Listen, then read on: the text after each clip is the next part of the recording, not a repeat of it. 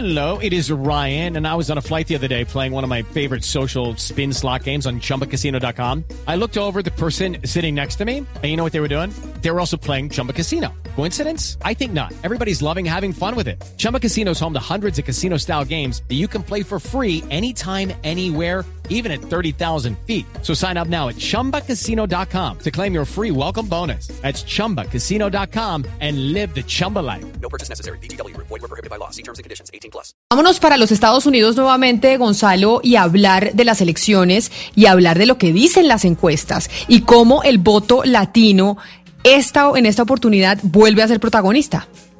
Pues sí, Camila, ya hemos visto, por ejemplo, al señor Joe Biden o a la señora Kamala Harris yendo a la Florida, reuniéndose con la comunidad cubanoamericana, con la comunidad venezolana, para captar ese voto latino que de alguna u otra forma puede ser definitorio eh, en cuanto a la elección presidencial. Hay que decir que Florida, al igual que Texas, Camila, o Michigan son estados sumamente importantes, tanto para el Partido Republicano como también para el Partido Demócrata. Hay que decir que el 73% de los cubanoamericanos en Miami el día de hoy tiene una imagen muy favorable sobre el presidente Donald Trump, mientras que solo el 32% de esa comunidad tiene una buena imagen del señor Joe Biden. Pero para hablar de encuestas, en el estado de la Florida, repito, uno de los estados más importantes en cuanto a la elección se refiere en los Estados Unidos, tenemos a Fernán Amandi. Él es director de una de las encuestas más importantes de ese estado, Baidexen y Amandi. Señor Fernán, gracias por estar con nosotros a esta hora en Blue Radio.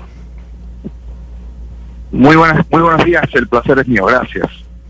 Don Fernán, el día de hoy, si sacamos la fotografía, ¿quién gana en la Florida? ¿Donald Trump o Joe Biden? Bueno, es difícil decírtelo con certeza porque lo que vemos en las encuestas es que está tan reñida la contienda en la Florida que Biden sí tiene una ventaja, pero esa ventaja cae en el margen de error de la gran cantidad de las encuestas. Y es casi imposible decirte con certeza quién ganaría la Florida, pero lo que sí te puedo decir con confianza absoluta es que la persona que gana la Florida va a tener muy buenas probabilidades de ser el próximo presidente de los Estados Unidos, porque sabemos que la Florida juega un papel eh, mucho más grande en su en los votos electorales que otros de los 50 estados. Y por eso vemos que ambas campañas están haciendo el esfuerzo aquí para conquistar los votantes de este estado. Pero señora Mandy, la comunidad latina en la Florida no es heterogénea. Hay comunidad obviamente muy grande cubanoamericana que uno entendería es ya el votante que tiene conquistado el presidente Donald Trump. Pero tal vez son otras comunidades las que quieren conquistar, entre otras, por ejemplo, los colombianos. ¿Cuáles son esas nacionalidades que son residentes en el sur de la Florida que están más en disputa? ¿Los latinoamericanos de dónde? With lucky landslots, you can get lucky just about anywhere. Dearly beloved, we are gathered here today to. Has anyone seen the bride and groom? Sorry, sorry, we're here. We were getting lucky in the limo and we lost track of time. No, Lucky Land Casino, with cash prizes that add up quicker than a guest registry. In that case, I pronounce you lucky. Play for free at LuckyLandSlots.com. Daily bonuses are waiting. No purchase necessary. Void where prohibited by law. 18 plus. Terms and conditions apply. See website for details. Bueno, yo creo que una de las cosas que eh, entendemos aquí muy bien en la Florida, y esto se ha dado evidencia en los últimos 20 años, es que no solamente conquistar el voto latino, o sea, conquistar el voto cubano, el voto puertorriqueño, el voto colombiano, que por supuesto es uno de los más importantes y de peso más grande dentro de lo que es el voto hispano en la Florida. Lo que hemos visto es que es más importante todavía manejar los márgenes, o sea, por qué tamaño pierde una campaña o por qué tamaño gana una campaña, porque esos puntos que se van restando o añadiendo juega un papel importante en un estado donde los resultados por lo general siempre van a ser muy reñidos y puede determinar la diferencia entre ganar o perder el estado. Decirlo más fácil, la campaña de Trump saben ya que no van a ganar y conquistar con voto mayoritario el voto hispano de la Florida, ni el voto colombiano, ni el voto puertorriqueño, ni el voto nicaragüense, ni cualquier otro voto menos del cubano americano. Pero para ellos es tratar de no perder por 20 puntos o 25 puntos entre esas colonias de comunidades, porque si pierden por 5 puntos en vez de por 25, eso juega un gran papel y una gran, gran ayuda para poder ganar el resto del Estado, especialmente con lo que es el voto de base del Partido Republicano, que es el voto anglosajón no hispano en la Florida. Directora Mandy, la, la, llave de Joe Biden con Kamala Harris, pues entre otras cosas, eh, es para atraer eh, esos votos de las minorías. ¿Qué tan fuerte es esa imagen de Kamala Harris eh, dentro de la Florida para poder, digamos, ampliar eh, ese margen de diferencia entre Trump y Biden? Bueno, yo creo que es una imagen muy fuerte porque ella fue bastante reconocida por su propia campaña presidencial y yo creo que la óptica es una importante para lo que puede representar el gobierno de Biden y representar a quienes serían eh, los factores de influencia en un Estados Unidos bajo una presidencia de Biden. En la contienda y en el lado de los republicanos con Trump vemos a dos caballeros de la raza blanca, ambos que tienen más de 60 años, en el caso del vicepresidente actual Mike Pence y el presidente Trump, por supuesto. Mientras tanto, en la boleta de los demócratas, con añadir a Kamala Harris, también tienes representación femenina, tienes representación minoritaria, que ella viene de una colonia tanto afroamericano como también de origen indígena.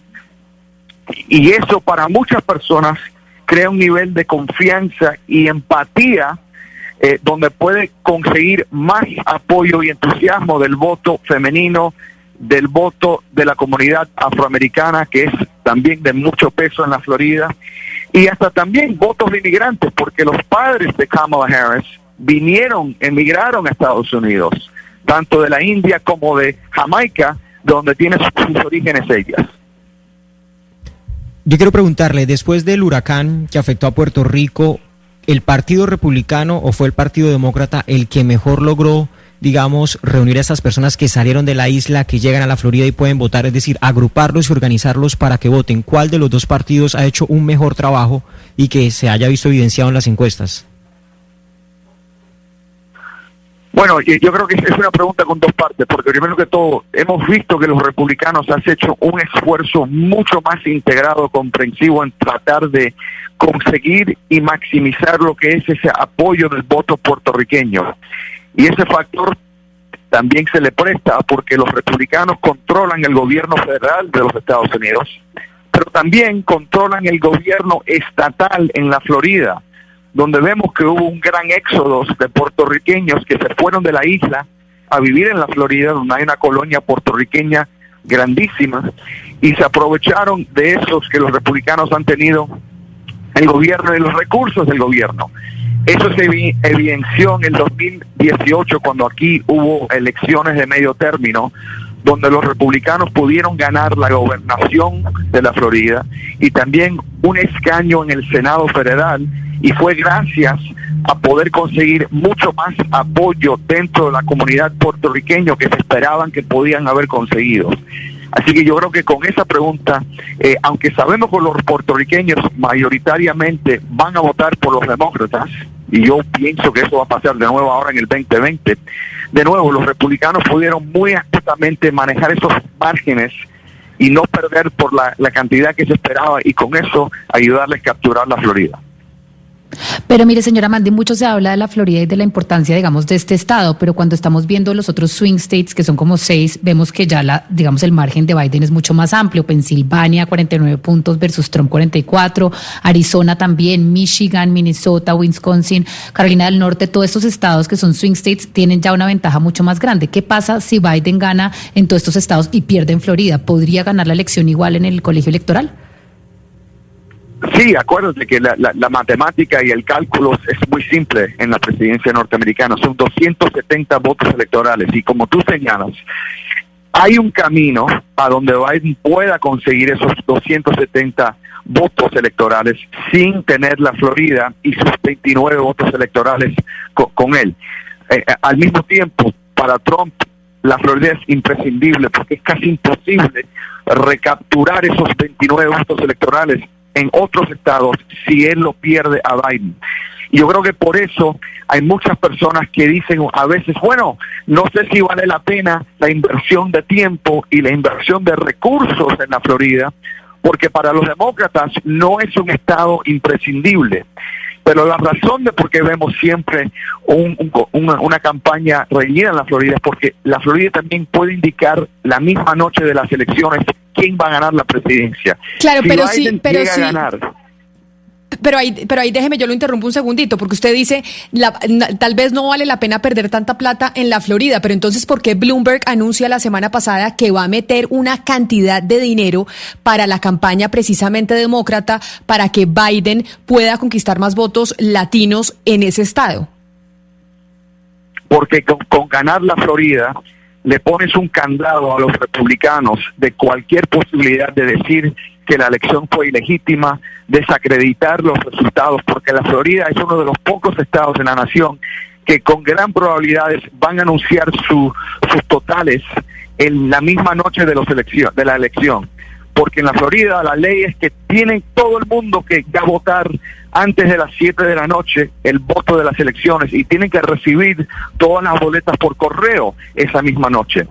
Y si pueden anunciar y ganar los demócratas la Florida, eso le va a frenar mucho a la tesis de Trump, que sabemos que está dispuesto a manipular la verdad y tratar de crear un escenario donde él intenta a deslegitimizar las elecciones, ganando un estado tan clave y que psicológicamente no se puede perder si eres un republicano. Así que por eso creo que el esfuerzo de Bloomberg y de otros en tratar de ponerle la última espada en la Florida y ganarla, por fin lo estamos viendo ocurrir. Don Fernand, hay muchas personas que se preguntan en esta parte del planeta por qué los latinos en la Florida apoyan a Donald Trump, por qué el cubanoamericano apoya a Trump, por qué el venezolano que ha llegado también con fuerza apoya a Donald Trump o el colombiano. ¿Qué respuesta les puede dar usted? ¿Por qué el comportamiento del latino en la Florida es apoyar al Partido Republicano o en este caso a Donald Trump y no a Joe Biden? No necesariamente yo comparto esa tesis a nivel de lo que es la comunidad latina global del estado de la Florida. Eh, todas las encuestas indican que a nivel del estado eh, hay una gran mayoría de demócratas hispanos y hispanos que están apoyando a Biden por encima de Trump. Pero es verdad, como tú señalas, Gonzalo, de que sí hay ciertas colonias, la cubanoamericana y la venezolana, donde las encuestas indican ahora que están ganando eh, con ellos Donald Trump. Y yo creo que se explica en una sencilla razón. Donald Trump, primero que todo, reconoce que esos son dos grupos que él va a necesitar para ganar. Los ha trabajado los últimos cuatro años incansablemente y sin parar, como si estuviera en una campaña permanente. Y a mi criterio y a mi juicio, Trump y los republicanos han explotado y manipulado el trauma de los cubanoamericanos y de los venezolanos que ambas colonias perdieron sus países a regímenes totalitarios. Y aunque no hay ningunos dientes detrás de la retórica que utiliza la administración de Trump, muchos de la comunidad se prestan a, esa, a esa manera de hablar muy fuerte, aunque no haya ningún ninguna evidencia de que esa top talk, como decimos en inglés, esas palabras fuertes han resultado en algún cambio de gobierno tanto en Cuba como en Venezuela. Pues es Fernand Amandi, el director de una de las encuestadoras más importantes precisamente del estado de la Florida, Bendixen Anamandi. Señor Amandi, mil gracias por haber estado con nosotros. Todos los días vamos a aprender de aquí a que sea la elección precisamente porque a pesar de que usted dice que es muy fácil el sistema electoral norteamericano, para nosotros es difícil de entender y por eso vamos aprendiendo. Y la conclusión que nos queda de esta entrevista con usted es que la Florida, si Trump la pierde, básicamente no tiene cómo reclamar en caso caso de que la elección sea apretada, si pierde Florida no tiene cómo reclamar que hubo fraude o algo similar. Mil gracias por haber estado aquí con nosotros en Mañanas Blue. Un saludo muy especial. A ustedes, el placer fue mío. Gracias. Swimsuit? Check. Sunscreen? Check. Phone charger? Check. Don't forget to pack the 5 Hour Energy. It fits great in a pocket or carry on, and the alert feeling will help you arrive ready for anything. Now get 20% off when you use code 5HE Travel at 5hourenergy.com. Expires April 30th. One time use only, not valid with other discounts. Remember, visit 5hourenergy.com and use code 5HE Travel to save 20%.